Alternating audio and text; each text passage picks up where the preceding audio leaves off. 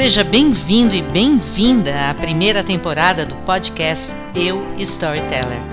Eu sou Helenice Schiavon e neste episódio você vai entender a diferença entre ser um storyteller e ser um contador de histórias.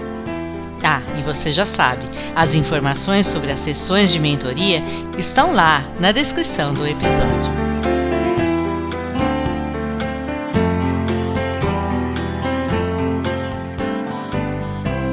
Começo esse episódio já dizendo uma coisa que eu sei sobre você.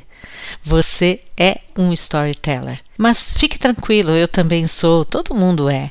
Não sabe do que eu estou falando? Eu explico. Storyteller é um termo em inglês que junta duas palavrinhas, story e teller.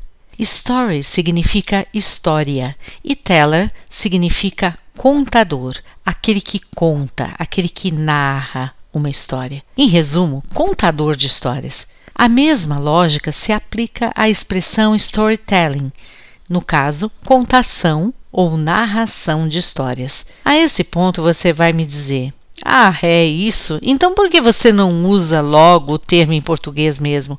Para que complicar? Por quê? Ora, simplesmente porque não é isso. Na verdade, a expressão contador de histórias remete a outra pessoa, aquele que narra uma história sempre com o objetivo de potencializar a força de um texto através do olhar, do tom da voz, dos movimentos corporais, até das roupas que veste e dos objetos que traz lá para a cena, para o palco. Prefiro a expressão em inglês porque ela diz mais. A voz que vem do storyteller não é performática, não precisa ser performática como a do contador de histórias. E eu garanto, há muito, mas muito estudo e muita arte em ser contador de histórias, mas não é disso que eu estou falando. A voz do storyteller não é nada senão o DNA da gente. É ela que embrulha as ideias que a gente escolhe para dividir com as pessoas. Vamos simplificar isso. Você é um contador de histórias quando, de memória ou lendo um livro, entretém seu público, mesmo que este público se resuma a você e ao seu filho ou à sua filha tentando adormecer na cama no final do dia. Ao contrário, você é um storyteller simplesmente porque tem uma história para contar. E sempre.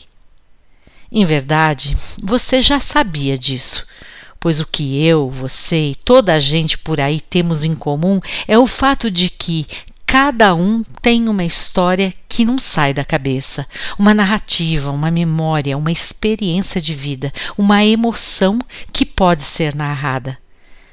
Olha, às vezes precisa ser narrada. Essas histórias sempre ocupam um lugar na nossa vida, mesmo que nem sempre sejam felizes, de sucesso, de superação. É isso mesmo. Você é um storyteller. Eu também sou. E isso pode esclarecer muita coisa.